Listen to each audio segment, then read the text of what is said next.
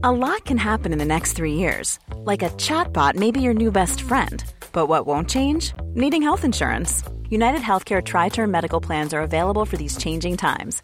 Underwritten by Golden Rule Insurance Company, they offer budget friendly, flexible coverage for people who are in between jobs or missed open enrollment. The plans last nearly three years in some states, with access to a nationwide network of doctors and hospitals. So, for whatever tomorrow brings, United Healthcare Tri Term Medical Plans may be for you. Learn more at uh1.com.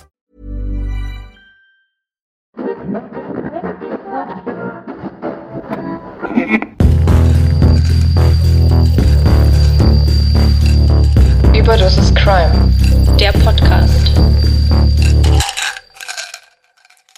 Hallöchen, herzlich willkommen zum Podcast Überdosis Crime. Ich bin Saskia. Und ich bin Chenoa und bei uns geht es um nationale und internationale Verbrechen. Genau, für alle, die, die uns noch nicht Mm. kennen und äh, uns hier als das allererste Mal hören. Herzlich willkommen Genau, bei ja. uns. Wir heißen euch als unsere kleinen Mini-Freunde willkommen. Und ja, ich bin vielleicht ein bisschen inspiriert von Joyce Jungle. Ich finde das Wort aber auch super süß. Okay. Naja, wie geht's dir? Mir geht es heute gestresst. Mir, mir geht es heute gestresst. ja, irgendwie schon. Ich habe ähm, der Fall, den ihr heute hört, der ist nämlich sehr komplex und da kommen wir gleich zu einer guten und einer schlechten Nachricht tatsächlich, die wir für euch haben. Ich fange an mit der schlechten. Die schlechte ist, dass ihr heute nicht den kompletten Fall hören werdet. Es wird zwei Teile geben, aber dafür kommt aber, aber dafür kommt der nächste Teil schon nächste Woche und nicht erst in zwei Wochen. Weil wir wollten das generell so machen, weil wir dachten, ja, sonst vergesst ihr uns vielleicht und, ähm, und vielleicht auch, was wir darin besprochen haben. Und deswegen könnt ihr heute euch den ersten Teil anhören und im zweiten Teil werdet ihr dann von uns erfahren, wer der Täter ist. Und wir bitten euch darum, wirklich auch nicht zu googeln. Ne? Also das wäre natürlich sehr Spoilert euch doch nicht selber. Das ist wie, als würdet ihr eine Serie gucken, die über mehrere Wochen Ja. geht und äh, dann schon in die letzte Folge schauen. Tut's nicht. Ja, auf jeden Fall. Tut's nicht. Oh, die Sonne scheint so schön. Ja, es ist richtig, richtig schön, ja. Wenn man nichts im Lockdown machen kann. Übrigens, kleiner Tipp an euch, um euch die Zeit mit euren Freunden zu vertreiben, ohne dass ihr direkt zusammen seid. Saskia und ich haben mit unseren Freunden zusammen, also mit unseren Boyfriends, Codenames online gespielt. Und das hat richtig Spaß gemacht. Und danach haben wir noch Scribble gespielt, also scribble.io. Und da kann man quasi malen, also du kriegst einen Begriff, dann malst du den und die Leute müssen halt erraten, was es ist. Und der, der halt als erstes erraten hat, ist halt der, der gewonnen hat. Und das hat super viel Spaß Es gemacht. war richtig witzig. Und- ich fand es richtig, Ja. richtig lustig. Ja, und wenn ihr euch jetzt nicht unbedingt mit euren Freunden treffen wollt, wegen der aktuellen Situation, Äh, dann weil ihr euch mit euren Fall Freunden nicht treffen dürft.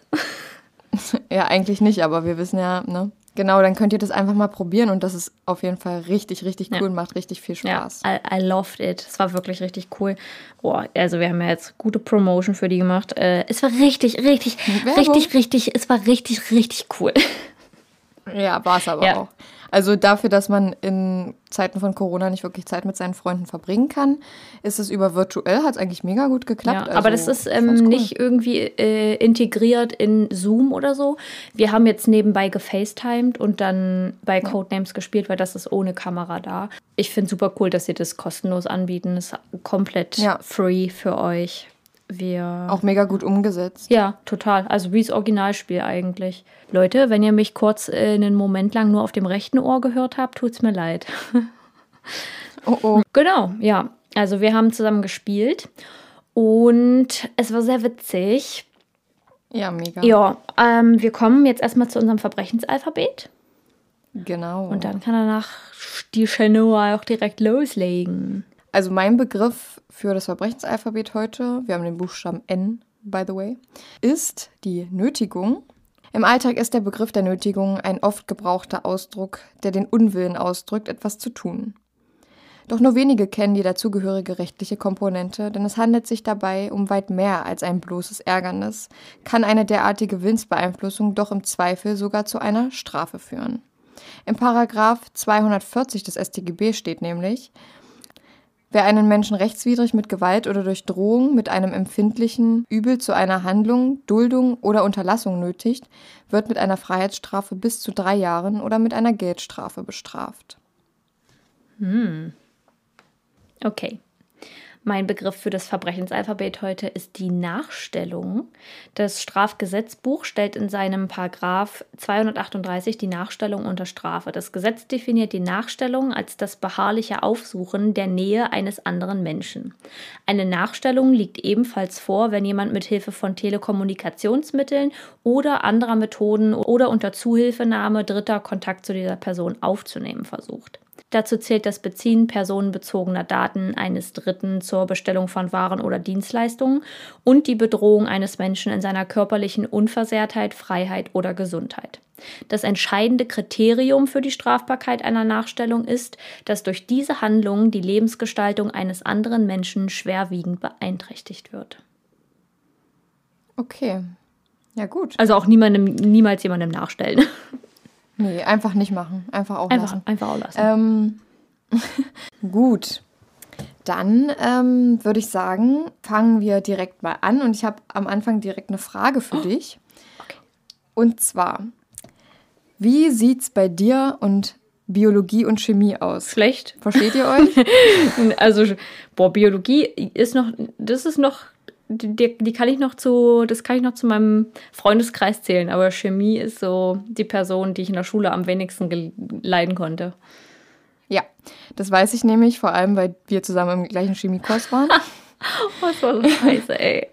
Ja, ja. Und ich war auch ganz, ganz schlecht darin. Und deswegen ist es so wichtig, ähm, dass ich jetzt sage, dass ähm, ihr es mir bitte nicht übel nehmen sollt, wenn ich in dem folgenden Fall ein paar Sachen vielleicht nicht genau richtig beschreibe. Ich bin echt überhaupt nicht bewandert in Biologie. Ich kenne mich da überhaupt nicht aus. Es geht jetzt mehr um Biologie als Ja. Chemie, aber es ist so nicht greifbare Biologie wie ja mein Arm oder mein Blut oder mein Ja. Herz, so weißt du?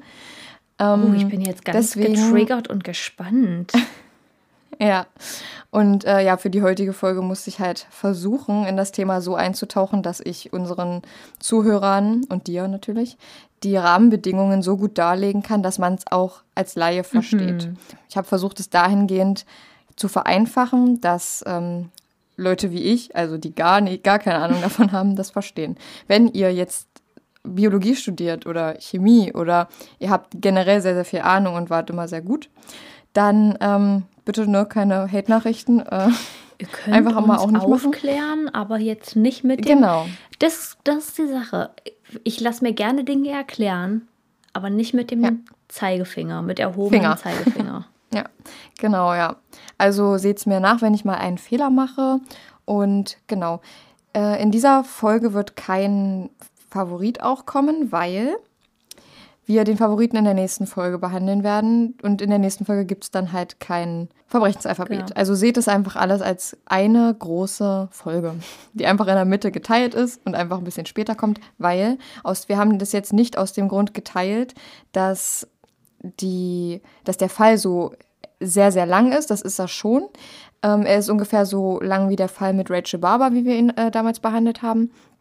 Aber mir geht es vor allem, oder uns geht es vor allem darum, dass die Informationen sehr, sehr detailliert und sehr, sehr viel sind an Material. Und dass es vielleicht schwierig wird, da zu folgen, wenn das so, ja, wenn wir das jetzt alles zusammen machen würden.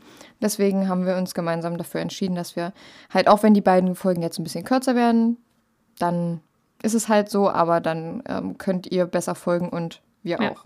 Wir können ja auch eine zweiminütige Pause machen. Ja, und es betrifft ja auch nur die Leute, also wenn man das jetzt im Nachhinein hört, dann kann man die ja direkt hintereinander Ja. hören und ansonsten betrifft es ja nur die Leute, die immer direkt in der ersten Woche schon unsere Folgen hören. Also Props an Genau. euch, kleines, hier mal kurz klatschen. Wir haben das äh, ja auch noch nie so gemacht mit den zwei Teilen, aber ich glaube, bei dem Fall passt es jetzt ganz gut durch die ganzen Informationen. Genau. Und ähm, verliert nicht die, die Lust an dem Fall, weil es vielleicht ein bisschen wissenschaftlich wird zwischendurch, aber es ist auf jeden Fall auch ziemlich. Vielleicht Krass, finden das manche Leute auch richtig cool. Kann auch sein. Es gibt immer so Ja. und so. Also bleibt dran. Wir freuen uns, dass ihr zuhört und jetzt geht's los. Triggerwarnung und andere Anmerkungen zur Folge findet ihr in der Episodenbeschreibung. Wir begeben uns in die USA zum September 2001. Schon allein beim Hören dieser drei Fakten läuft uns wohl allen ein Schauer über den Rücken. Denn dies ist der Ort, der Monat und das Jahr, in dem der wohl tragischste und bekannteste Anschlag der Weltgeschichte verübt wurde.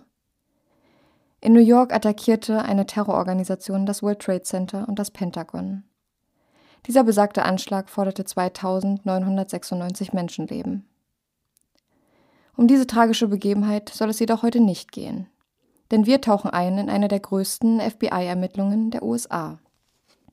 Circa eine Woche nach den entsetzlichen Ereignissen von 9-11 ist die USA gefangen in tiefer Trauer und Trümmern von dem Tag, an dem tausende Menschen ihre Angehörigen verloren. Doch nicht alles ist wie eingefroren. Die Arbeit in diversen Bereichen des Lebens nimmt ihren Lauf. Bei der American Media Inc., einem Verleger für Zeitschriften, geht ein Brief ein. Der dort beschäftigte Robert Stevens öffnet den Brief, dessen Rücksenderadresse die Greendale Schule in New Jersey beschreibt. Ein Atemzug. Er fühlt sich krank, wird in ein Krankenhaus eingewiesen. Ein paar Tage später ist Robert Stevens tot. Ein Schauer läuft durch das gesamte Unternehmen. Es kommt nun mal nicht oft vor, dass so plötzlich ein Mitarbeiter verstirbt. Zum einen ist dort der Brief. Ein Brief, auf dem geschrieben steht 9-1101. This is next. Take penicillin now. Death to America, death to Israel. Allah is great. Übersetzt bedeutet das so viel wie 11.09.2001. Dies ist der nächste Anschlag. Nimm jetzt Penicillin. Tod für Amerika, Tod für Israel. Allah ist groß und zum anderen enthielt der Brief ein grobes, braunes Material. Einige würden es optisch wahrscheinlich auch für Hundefutter halten.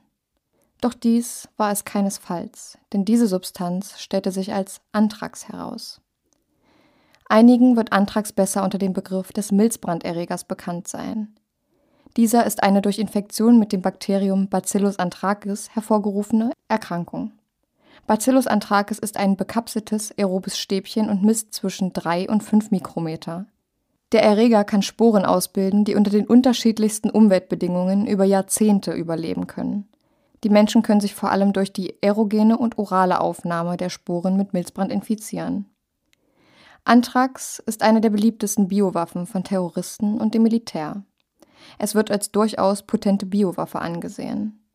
Das Aussetzen von Anthrax kann vor allem zur Massentötung verwendet werden. Ende der 70er Jahre in der Sowjetunion ereignete sich bereits ein tragischer Fehler in der Handhabung des Milzbrandes. Dort kam es zur versehentlichen Freisetzung von Anthrax und führte zu zahlreichen Toten. Drei Formen des Milzbrandes sind grundsätzlich zu unterscheiden. Der Hautmilzbrand, der Darmmilzbrand und der Lungenmilzbrand. Um letzteren soll es heute in unserem Fall gehen und auch diese Form hat den fatalsten Verlauf. Direkt nach der Infektion entwickeln Erkrankte eine grippeähnliche Symptomatik, also zum Beispiel Husten, Fieber und generelle Angeschlagenheit. Durch die Einwirkung bakterieller Toxine kommt es schnell zum Tod. Keimen die Sporen schon, bricht die Krankheit sehr schnell aus. Die Erreger vermehren sich rapide und produzieren Giftstoffe, die zu Blutungen, Ödemen und einer Zerstörung des Gewebes führen. Mm. Wegen der zunächst unspezifischen Symptome wie Fieber, Husten und Kopfschmerzen, die an eine Erkältung erinnern, ist eine frühe Diagnose schwierig. In der zweiten Phase der Krankheit kommt es zu plötzlichen Fieberschüben, schweren Atemproblemen und Schock. Der Tod tritt mitunter innerhalb weniger Stunden ein. Eine Antragsinfektion kann theoretisch mit diversen Antibiotika behandelt werden. Essentiell ist aber vor allem, dass dies schnell verabreicht wird. Antibiotika ist wirkungslos, wenn die Giftproduktion einen bestimmten Wert überschritten hat. Bei der Ansteckung durch das Einatmen der Sporen liegt die Sterblichkeitsrate bei ca. 90 Prozent. Gegen Milzbrand gibt es ebenfalls eine Impfung, die vor allem bei US-Soldaten im Golfkrieg verabreicht wurde. Heutzutage werden üblicherweise nur noch Personen geimpft, die aufgrund ihres Berufes mit dem Erreger in Kontakt kommen könnten. Anthrax ist so unsichtbar und geruchlos, dass wir es gar nicht bemerken würden. Es kann vom Wind mehrere Kilometer getragen werden und genau dies ist so gefährlich. Würde man also bei günstiger Windrichtung im Großraum Washingtons Anthrax versprühen, würden davon ca. 130.000 bis 3 Millionen Menschen sterben. Und genau diese tödliche Substanz befand sich im Brief an die American Media, den Robert Stevens öffnete. In diesem Brief stand geschrieben, dass es ebenfalls ein Anschlag sei. Könnte es also sein, dass dort, wo genau diese Substanz herkommt, noch mehr ist? Oder noch schlimmer, könnte es sein, dass noch mehr Briefe als nur dieser versendet wurden? Das würde bedeuten, dass jeder einzelne in Gefahr sein könnte. Denn setzt man dieses feine Pulver in Bewegung, gibt es kein Halten mehr. Ein Fall, der eine solch große Aufmerksamkeit generiert, findet häufig Nachahmer. Und so wurden auch Briefe mit weißen Substanzen versendet, die kein Antrags waren. Dies erschwerte vor allem die Ermittlungen. Der Brief beinhaltete eine terroristische Drohung und die Bezeichnung weiterer Anschläge. Daraufhin begannen die Ermittlungen durch die FBI-Büros von Miami, New York, Newark, New Haven, Baltimore und Washington, D.C. Auch wurde eine Taskforce für diesen Fall gebildet. Ameritrax. 23 bis 30 Vollzeitermittler des FBIs, der US Postal Inspektion und weiterer Institutionen arbeiten insgesamt 600.000 Stunden an Ameritrax und führten ca. 10.000 Zeugenbefragungen auf sechs Kontinenten durch. 80 Durchsuchungen und 6.000 gefundene mögliche Beweisgegenstände. Diese war eine der komplexesten FBI-Ermittlungen der Geschichte. Einige Kollegen des ersten Opfers Robert Stevens weisen kurz darauf ähnliche Symptome auf. Es wurde bestätigt, dass auch sie sich mit dem tödlichen Antragserreger infiziert hatten. Da nun aber bekannt war, worum es sich bei diesen Symptomen ebenfalls handeln könnte, wurde früh genug mit Antibiotika der Produktion der Giftstoffe entgegengewirkt. Um die Mitarbeiter zu schützen, wird nun im ganzen Unternehmen nach Antrax gesucht. Vor allem auf Robert Stevens Tastatur befinden sich Unmengen an Antrax. Bis zu diesem Zeitpunkt sind nur zwei Briefe bestätigt. Der zur American Media Inc. und einer zur NBC News. Wie wir heute wissen, gab es jedoch insgesamt sieben Briefe, die den tödlichen Erreger beinhalteten.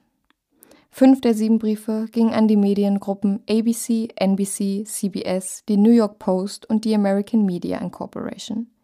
Die zwei übrigen Briefe gingen an die zwei demokratischen Senatoren Tom Daschle und Patrick Leahy. Der Brief an Senator Tom Daschle wurde in seinem Büro von seiner Assistentin geöffnet.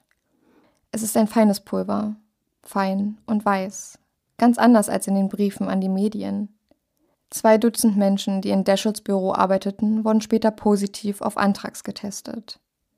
Todesopfer forderte diese Postsendung nicht. Nicht nur die Adressaten, sondern auch die Mitarbeiter der Post, die mit den Sendungen in Berührung kamen, wurden ebenfalls mit dem Milzbranderreger infiziert. Der Täter hatte zwar die Umschläge sehr sorgfältig zugeklebt, bedachte aber nicht, dass das feine Pulver auch durch die Poren des Papiers austreten würde.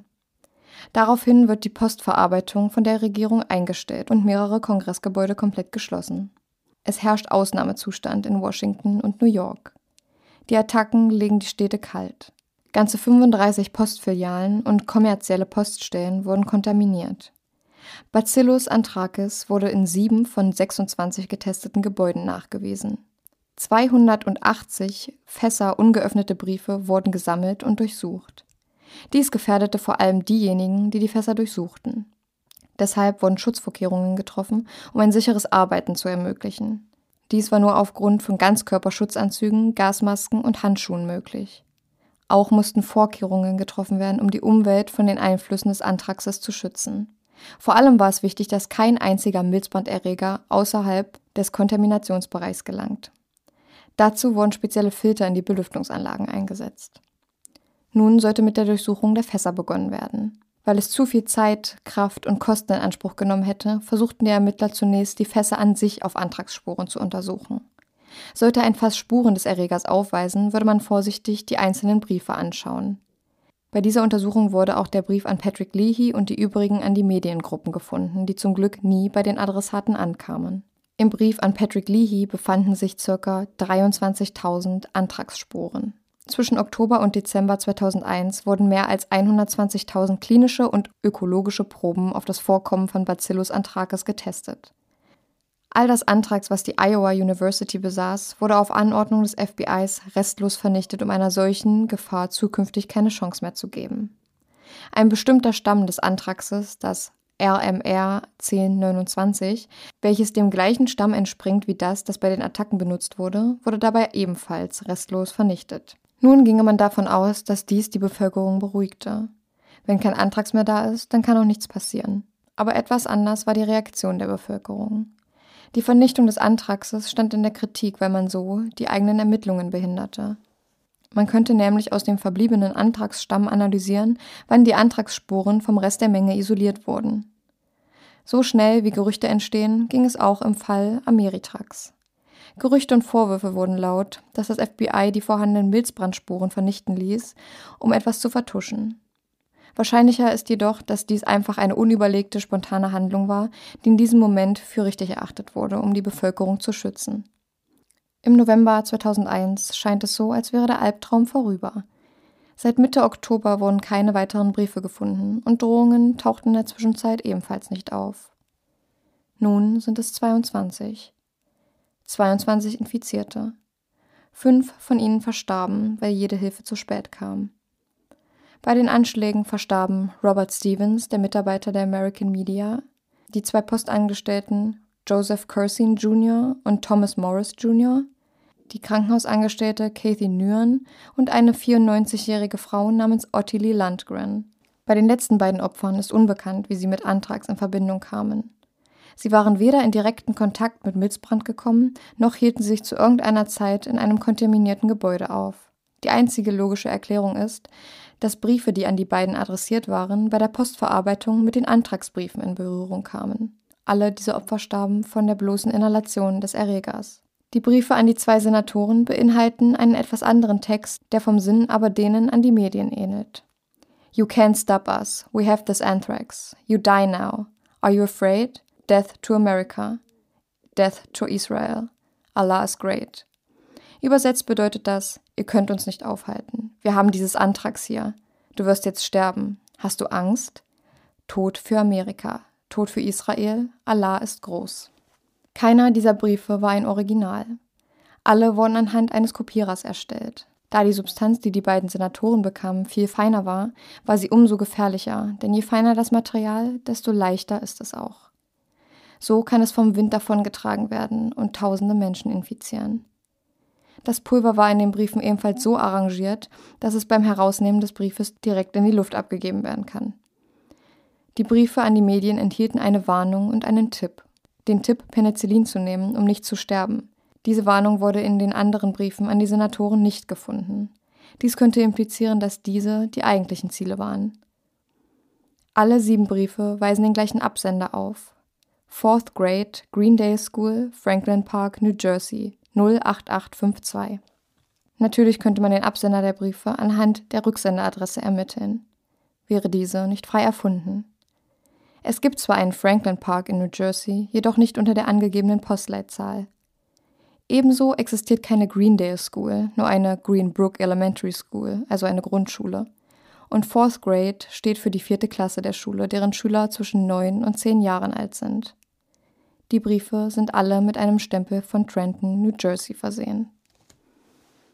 So, und das war jetzt auch der erste Teil des Falls. Ähm, ja, Saskia, was sagst äh, du? Ich bin sehr, sehr, sehr gespannt und ich denke, da kann ich für alle sprechen, die gerade zuhören, wie es weitergeht. Ich habe davon schon mal gehört, aber nur, also nur von diesem kleinen Teil, dass der äh, Journalist das ausgepackt hat oder da irgendwie, das mhm. ist also keine Informationen, keine näheren Informationen, die ich dazu hatte, sondern nur so ähm, über den Journalisten und mir kam das bekannt vor, aber alles, was danach kam, äh, wusste ich nicht. Und es ist super spannend und ganz dolle verrückt. Und auch so mit dem, mit diesem Antrax, dass das so viele Menschen infizieren kann, weil es durch die Luft fliegt. Das ist so ein gruseliger Gedanke, ja.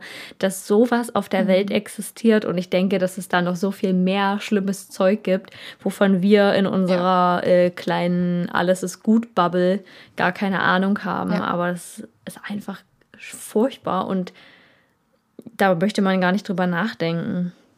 Ja. Ja, also mich hat es äh, inspiriert, den Fall zu nehmen, weil, äh, Werbung nochmal hier, ähm, eine meiner Lieblingssendungen ist ja Criminal Minds und oft basieren auch Fälle von denen auf echten Fällen. Da gab es nämlich auch mal eine Folge zu Antrax, die kann ich euch auch in der Episodenbeschreibung mal nicht verlinken, aber ich kann euch schreiben, welche Staffel und welche Folge das war. Weil ich fand die Folge nämlich auch sehr, sehr interessant und als ich nach einem Fall geguckt habe, bin ich auf eine Seite gestoßen, die die Hintergründe der Fälle von Criminal Minds erläutert. Also ich fand den Fall auch so extrem interessant ja. und deswegen bin ich gespannt, was ihr sagt. Ihr könnt ja uns dazu schon mal was schreiben. Ihr habt ja jetzt noch eine Woche, bis der nächste Teil rauskommt. Ja, also Leute, wenn ihr da jetzt nicht in die nächste Folge schaltet und jetzt, und das sage ich jetzt nicht, weil das unser Podcast ist, sondern weil ich nicht verstehen könnte, wenn ihr das jetzt nicht spannend findet, was da noch passiert. Ich finde auch die Details, die du rausgesucht hast und mit denen du so spielst, ist äh, total interessant und spannend zuzuhören. Und freue ja. mich auf jeden Fall richtig doll, wenn du dann die, den zweiten Teil mir präsentierst. Ja. ja ich war, habe das alles so von offiziellen Seiten von, ähm, von der US-amerikanischen Regierung sogar. Also hm. ähm, die haben das da alles ziemlich genau beschrieben. Und ich fand das sehr, sehr interessant, mir das durchzulesen. Ihr könnt ja mal mitraten. Bis jetzt gibt es ja noch nicht viele ja, Hinweise, aber hast du schon irgendwas im Kopf, wo du denken könntest, okay, so eine Person hätte das machen können? Gar nicht. Ich habe keine Ahnung.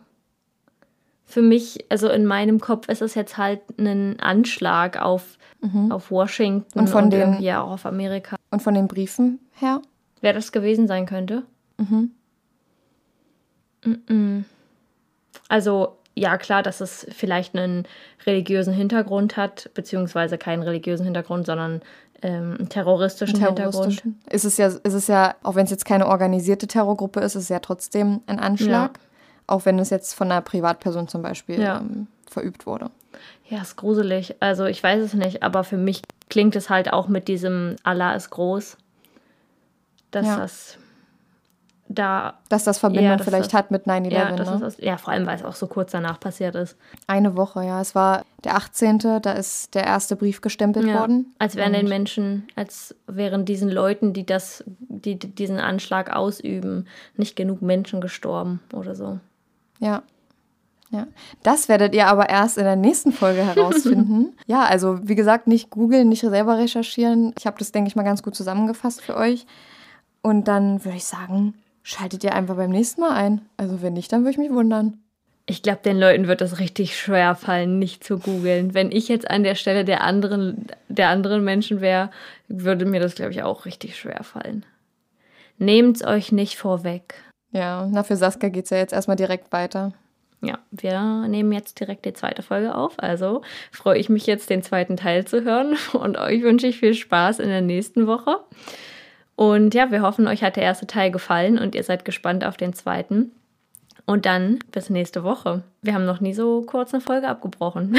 nee, und die Folge wird auch relativ kurz, denke ich mal, insgesamt sein. Aber ja. nichtsdestotrotz wünschen wir euch eine gute Zeit bis dahin. Ne? Ähm, ja. Bleibt gesund und passt euch auf euch auf und nehmt euch in Acht von den bösen Menschen da. Ne? Genau. Also, und passt auf, bevor ihr Briefe öffnet, würde ich sagen. Erstmal untersuchen lassen. ja. Okay, bis nächste Woche. Ciao. Bis dann. Ciao. Planning for your next trip? Elevate your travel style with Quince. Quince has all the jet setting essentials you'll want for your next getaway, like European linen, premium luggage options, buttery soft Italian leather bags, and so much more. And it's all priced at 50 to 80% less than similar brands. Plus, Quince only works with factories that use safe and ethical manufacturing practices. Pack your bags with high-quality essentials you'll be wearing for vacations to come with Quince. Go to quince.com slash trip for free shipping and 365-day returns.